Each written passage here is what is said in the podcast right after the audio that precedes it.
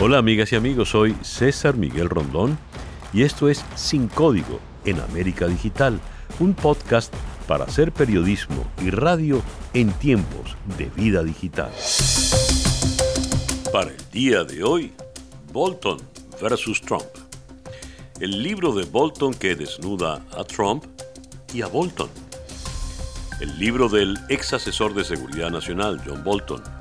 La sala en la que sucedió Memorias de la Casa Blanca, que podría estar en las librerías la semana que viene, si logra superar los obstáculos impuestos por la administración de Donald Trump, ha traído no solo impactantes revelaciones sobre el presidente de Estados Unidos, con un solo interés, ser reelegido, sino que ha dejado al desnudo al propio John Bolton, un funcionario frío y sin cuya información ofrecida oportunamente al proceso del impeachment hubiera marcado una diferencia relevante.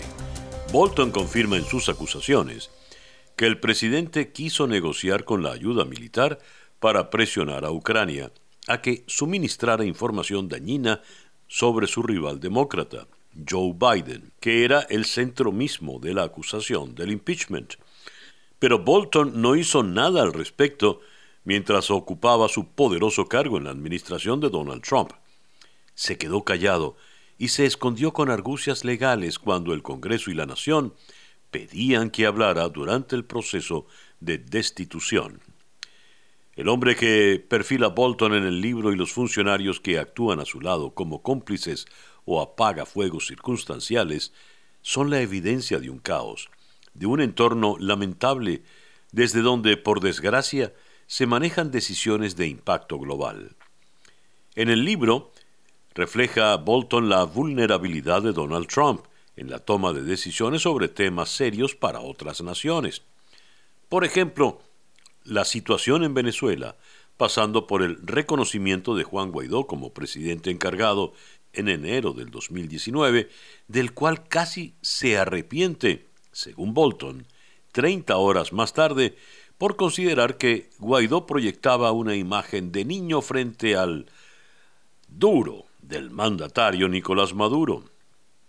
Al respecto, consultamos con el embajador del gobierno interino en la Casa Blanca, Carlos Vecchio, sobre estos extractos del libro y estas fueron sus reflexiones. El secretario Bolton o el embajador Bolton salió hace más de un, cerca de un año de la, de la Casa Blanca. Yo, yo lo que te voy a hablar César Miguel, es de, del presente, de lo que viene, del futuro y, de los hechos que yo conozco, del cual soy testigo.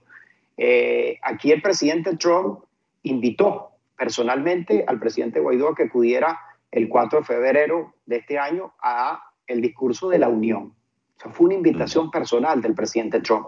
Y el presidente Trump nos planteó también en ese momento que quería manejarla de manera secreta, porque quería que tuviera un éxito político y comunicacional. Y ahí lo vimos al presidente Guaidó, invitado especial. Eso no lo vamos a ver, es un evento histórico y hecho histórico.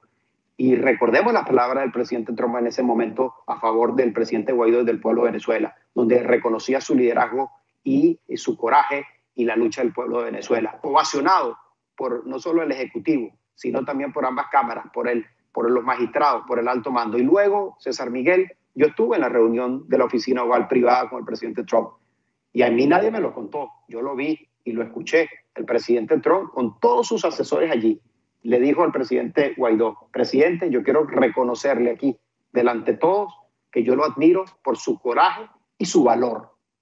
Y estoy comprometido con la causa de Venezuela. Y muchas de las cosas que discutimos allí, César Miguel, las hemos venido ejecutando. Las hemos venido ejecutando. Vienen muchas cosas más. Lamentablemente tuvimos el, el episodio de la pandemia, como tú muy bien sabes, al regreso del presidente Guaidó inmediatamente comenzó la pandemia, pero hemos visto acciones concretas y hechos que demuestran el compromiso de los Estados Unidos, del Ejecutivo, del Congreso, para apoyar nuestra causa y para respaldar al presidente Guaidó. Entonces, ahí están los hechos, ahí están las acciones. Con esas que yo me quedo y con los compromisos que se asumieron, que se han venido ejecutando. Bolton escribe que en las discusiones sobre el derrocamiento del régimen de Nicolás Maduro, Donald Trump insistió en las opciones militares para Venezuela y les dijo a los asesores que el país es realmente de Estados Unidos. léase Venezuela. Durante una reunión de marzo de 2019 en el Pentágono, Trump interrogó a los líderes militares sobre por qué Estados Unidos estaba en Afganistán e Irak, pero no en Venezuela. Ante estas revelaciones, Nicolás Maduro reacciona diciendo que van a seguir derrotando con patriotismo y chavismo a sus adversarios. Militares, policías, trabajadores, trabajadores, escuchen esto. Invadir a Venezuela sería algo cool. Sigue creyendo Donald Trump. ¿Mm? También escribió que el presidente dijo que Venezuela ya era parte de Estados Unidos. O sea que nosotros no somos Venezuela, nosotros somos gringos. ¿Ah? Ahí está, se van revelando las verdades, van saliendo las verdades de lo que hemos enfrentado y hemos derrotado durante estos años 2019 y 2020 y vamos a seguir derrotándolo. Con hidalguía, con rebeldía, con moral, con patriotismo, con bolivarianismo y con chavismo. Vamos a seguirlo derrotando. John Bolton describe cómo durante meses Donald Trump se obsesionó con regalar al líder norcoreano Kim Jong-un un CD de Rocket Man de Elton John el mandatario había usado el término hombre cohete para referirse a Kim y criticar su programa nuclear, aunque luego trató de convencer al dictador de que Rocket Man era un apodo cariñoso.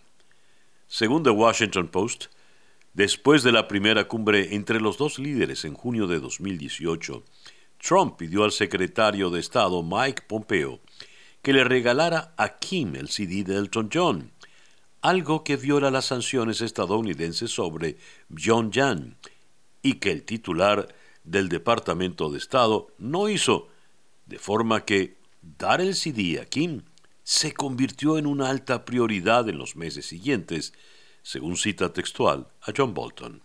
Además, el ex asesor de seguridad asegura que en junio de 2019, durante la cumbre del G20 en Osaka, Japón, Donald Trump le pidió a su homólogo chino Xi Jinping que le ayudara a ganar los comicios de noviembre de 2020, captando votos de granjeros y agricultores norteamericanos, incrementando la compra por parte de Pekín de soja y trigo de los Estados Unidos. Según un extracto del libro publicado por The Wall Street Journal, los dos líderes estaban dialogando cuando Trump sorprendentemente, dirigió la conversación hacia las próximas elecciones presidenciales en los Estados Unidos, aludiendo la capacidad económica de China y rogándole a Xi que le ayudase a ganar. Cita textual. The New York Times coloca otro extracto donde Bolton admite que, cito, Trump parecía que no sabía, por ejemplo, que el Reino Unido es una potencia nuclear y preguntó si Finlandia era parte de Rusia. Fin de la cita. En otro párrafo publicado por The Washington Post, John Bolton sostiene que en mayo de 2018, Donald Trump prometió a su homólogo turco, Recep Tayyip Erdogan, que interferiría con la justicia de los Estados Unidos para ayudar a una empresa turca que estaba siendo investigada por los fiscales del Distrito Sur de Nueva York por violar las sanciones estadounidenses a Irán. Cito. Trump entonces le dijo a Erdogan que se encargaría de eso, explicando que los fiscales del Distrito Sur de Nueva York no eran su gente sino la gente de Barack Obama, un problema que se solucionaría cuando fueran reemplazados por su gente, la de Trump. Fin de la cita. Mientras tanto, el presidente de Estados Unidos insiste en su demanda a Bolton, intentando tardíamente que no pueda venderse, con el argumento de que contiene material altamente clasificado o secreto y al mismo tiempo descalifica el contenido del libro diciendo que es pura ficción. Entonces, si es ficción, ¿cómo es que contiene secretos de Estado? Cada nuevo extracto que narra incidencias de la administración de Donald Trump se considera con áreas claves de acción, pero también desnuda a los hombres detrás de esa estructura de poder que por su silencio y contención se convierten en traidores de los valores de una nación. ¿qué impacto podrá tener este polémico libro en medio de un año electoral donde todo pasa por el lente de la posibilidad de una reelección del señor Trump? Vamos a Washington. En la línea telefónica está Dori Toribio, presentadora del podcast de The Washington Post y corresponsal en Washington para varios medios españoles. Hola Dori, gracias por atendernos en nuestro episodio de hoy. Claro, un gusto estar con ustedes. El impacto de momento, al menos a nivel político, quizá no tanto a nivel social, no sé si esta va a ser una de las grandes preocupaciones de los ciudadanos estadounidenses, pero desde luego a nivel político en esta ciudad, en Washington, el impacto de un libro que ni siquiera ha sido publicado todavía, será publicado en principio, está previsto la semana que viene, es un impacto grande. Tanto es así que la Casa Blanca y el Departamento de Justicia han emprendido ya medidas legales, una demanda incluida y otras medidas de emergencia para detener la publicación del libro de Bolton prevista para el martes 23 de junio. Alega la Casa Blanca y el Departamento de Justicia que este libro, que se titula En la habitación en la que todo ocurrió, The Room Happened, um, este libro contiene información clasificada y esa es la razón por la que no puede ser publicado. el propio presidente Trump, además de estar cargando contra Bolton en los últimos días, diciendo que era una persona incompetente a la que nadie quería dentro de la Casa Blanca, pero también ha dicho en varias ocasiones ya que cualquier conversación directa con él es una conversación clasificada y que por lo tanto este libro eh, no puede ser publicado desde una cuestión legal. Dice, ¿qué contiene el libro y qué acusaciones y por qué está preocupando tanto a la Casa Blanca. Básicamente lo que dice Bolton ahora, en 2020, eh, un año después de dejar la Casa Blanca, es que el presidente no está capacitado para ocupar el cargo y que durante el tiempo en el que él fue asesor de seguridad nacional en la Casa Blanca vio como en numerosas ocasiones lo que él describe como el presidente Trump ofreciendo favores personales a, y cito, lo que él dice, a dictadores que le gustaban. Y en el libro eh, Bolton cita, y lo sabemos aunque no esté publicado todavía, porque varios medios, entre ellos el New York Times, el Washington Post, el Wall Street Journal, ya han tenido acceso al contenido del libro, entre ellos cita al presidente de Turquía, a Erdogan, o al presidente chino, a Xi Jinping. Cita un capítulo concreto, que es el que están subrayando los medios ahora, que Donald Trump eh, pidió ayuda para ganar las elecciones y ganar la reelección a China a cambio de algunos favores económicos al país y incluso le habría pedido al líder chino que comprara productos agrícolas de los estados eh, aquí en Estados Unidos donde él se juega especialmente la reelección. Dori, eh, más allá del pleito legal de si se puede o no publicar y de si recibe cargos criminales el señor Bolton, como lo advirtió el presidente. Acá hay un problema de credibilidad. O le creo a Bolton o le creo a, la Casa Blanca, le creo a Trump. En definitiva, estamos hablando de alguien que era la mano derecha de Trump. Hay una fotografía eh, elocuente de la reunión en la cumbre con Xi Jinping y el que está sentado a la diestra de Trump en una mesa es precisamente Bolton. Y le desnuda como un ignorante, un prepotente, un tipo impulsivo, eh, ignorante sobre todo en materia internacional. A efectos de la opinión pública, ¿a quién le vamos a creer? ¿A quién le va a creer esa opinión pública americana que por lo que cuentan los analistas es por lo visto muy manipulable? ¿Tú qué opinas? Um, es cierto que ahora hay una pregunta en torno a este libro de Bolton y es una pregunta que al menos desde la esfera política comparten y es una de las pocas cosas en las que coinciden republicanos y demócratas y es ¿por qué ahora?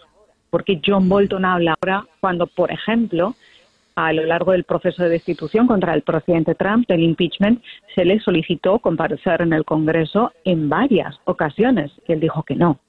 ¿Por qué hablar ahora? Cuando ya no hay nada en juego, porque una de las alegaciones principales que incluye este libro es que el proceso, el proceso de impeachment no debería haberse centrado en Ucrania y en todo lo que se centró con esa petición del presidente Trump a los líderes de Ucrania para que eh, le ayudaran a ganar la reelección investigando a rivales políticos como el vicepresidente Joe Biden. Él dice que había otros asuntos mucho más graves como este de China, menciona otros asuntos con Turquía, menciona una relación eh, demasiado dependiente del presidente ruso, de Vladimir Putin, incluso cita el libro en un momento, un episodio que están también eh, relatando los medios de, comunicación, especialmente aquí en Washington, en las últimas horas, sobre Venezuela, por ejemplo, en el que dice una conversación, eh, sí, una conversación entre Trump y, Putin le comparó a, a Juan Guaidó con Hillary Clinton y según Bolton esa comparación funcionó, lo llama propaganda al estilo soviético y dice que le funcionó a Donald Trump. Él, él basa y cuenta todos estos detalles efectivamente de una persona que estaba muy cerca del presidente, un asesor de seguridad nacional, es un cargo muy, muy cercano, que ha visto muchas cosas y sabe cómo opera un presidente de Estados Unidos. La pregunta es por qué decide hablar ahora si lo hace solamente para vender libros, por ejemplo, como le están acusando algunas voces conservadoras, o por si, o si lo hace porque cree que todo esto debe salir a la luz. Yo creo que esa es una de las claves para saber si la gente va a creerle a él o va a creer al presidente de Estados Unidos. También hay que tener en cuenta que muchos estadounidenses ahora están preocupados por otras cosas, no por esta, pero es interesante. Eh, uno sabe que esto es de gravedad y que le preocupa al presidente, sobre todo viendo su reacción en las últimas horas y todos esos ataques que está lanzando contra Bolton, especialmente desde, desde su cuenta de Twitter. Sobre todo que el, detalle está en si esto eh, acrecienta o disminuye las probabilidades de reelección del presidente, sobre todo en un momento donde la distancia eh, frente a Biden empieza a, abrirse en, su contra. ¿Esto cuándo se podrá medir y cómo podremos saberlo? ¿Para cuándo crees? Tú que manejas esos tiempos tan peculiares de Washington. En, concreto, ¿cuándo sabremos las posibilidades de Trump para ganar la reelección? No, no, no, no. Me refiero a, a cuándo habrá algún sondeo de opinión, alguna medición de este impacto del escándalo de Bolton. No, sé si uno probablemente muchas de estas cuestiones eh, quizá aparezca algún sondeo que incluya eh, una pregunta en concreto sobre Bolton, pero al final estas mediciones, César, yo creo que se hacen en líneas generales, por ejemplo, observando la aprobación del presidente. Em, ¿En qué puede impactar este libro de Bolton? Puede impactar en cómo los estadounidenses perciben la gestión de Donald Trump en la presidencia en aspectos internacionales, por ejemplo, y eso podremos verlo. Si va a impactar o no, estamos en un momento en Estados Unidos tan delicado en el que están pasando tantas cosas de tantísima gravedad, desde la pandemia, el impacto en la salud y en la economía, todos los movimientos y las protestas raciales, es difícil saber si eh, un libro como este, que vamos a ver si es publicado, tiene un impacto. Sobre todo, lo que yo pensaba en las últimas horas, César, es que además, aunque esto que revela Bolton, si es que uno lo cree o no lo cree, eh, pero estos detalles concretos que revela son nuevos, es cierto que eh, lo nuevo es la especificidad, pero muchas de estas cosas ya habían sido publicadas antes y ya las sabíamos. El hecho de que eh, Donald Trump tenga una especial, un especial punto débil con el líder ruso, por ejemplo, con Vladimir Putin, y que se han hecho públicas otras conversaciones, o visto incluso desde la perspectiva de Trump el hecho de que no tenía una buena relación con Bolton, esto también lo sabíamos ya.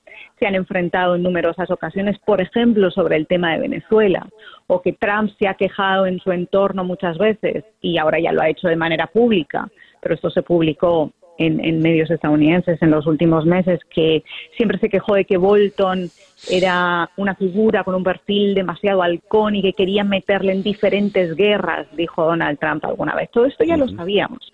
Sabíamos que existía una relación tensa con Bolton y en general no solo con Bolton, sino que Donald Trump se ha llevado y se lleva bien con muy poca gente dentro de su propia administración. De ahí las salidas y los, los despidos constantes de miembros de su gobierno. Donald Trump es un presidente que se fía de muy poca gente, entre esa gente está sobre todo su familia y fundamentalmente se fía de él mismo. Es un presidente que se fía de su instinto y de su propia palabra sus propias decisiones y se rodea o no se rodea de gente de la que a veces se la que a veces confía pero en la que a veces no. Yo creo que todo esto va a influir en, en si la gente cree o si tiene un impacto no. Pero como digo, hay detalles nuevos y tiene importancia porque es una figura cercana al presidente que vio muchas cosas, pero habría que ver cuánta importancia tiene en un momento como en el que está ahora Estados Unidos. Lo cierto, Dori, es que si se publica ya es un bestseller. ¿eh? El señor Bolton cumplió esa tarea. Pues. Eso seguro, como tantos libros que se han publicado sobre Donald Trump, ¿cierto? Así es. Dori, muchísimas gracias por atendernos en esta mañana. Gracias a ustedes, muy buenos días. Era Dori Toribio, presentadora del podcast de The Washington Post y corresponsal en Washington para varios medios españoles. Y bien, así hemos llegado al final de nuestro podcast por el día de hoy. Esto es Sin Código en América Digital, un podcast para hacer periodismo y radio en tiempos de vida digital.